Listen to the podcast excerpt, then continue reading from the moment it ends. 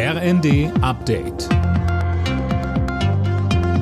Stündlich neu. Auf den Punkt informiert. Ich bin Dirk Jostes. Guten Abend.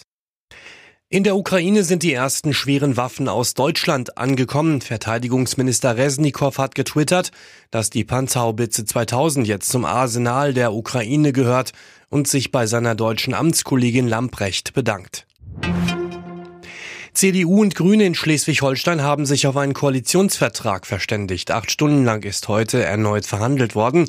Dann war das rund 300 Seiten starke Papier unter Dach und Fach.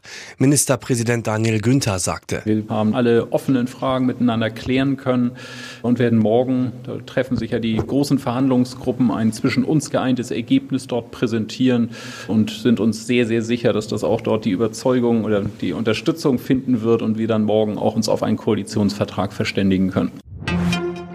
Im Prozess um die Polizistenmorde von Kusel hat der Angeklagte die tödlichen Schüsse zugegeben. Er will dabei in Notwehr gehandelt haben, Tim Britztrup. Ja, zumindest deutet der 39-Jährige das an. Sein Verteidiger spricht von einer völlig unübersichtlichen Situation, in der auf seinen Mandanten geschossen worden sei. Der Mann habe dann seinem Komplizen eine Schrotflinte entrissen und dann auf die Polizisten gefeuert.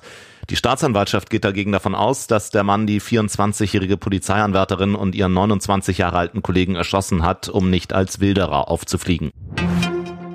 Tanken ist im Moment in Schleswig-Holstein und Bremen am teuersten. In Schleswig-Holstein kostet der Liter Benzin im Schnitt 1,94 Euro. Bremen ist mit fast 2,14 Euro trauriger Spitzenreiter bei Diesel. Die Menschen im Saarland tanken im Moment am günstigsten. Alle Nachrichten auf rnd.de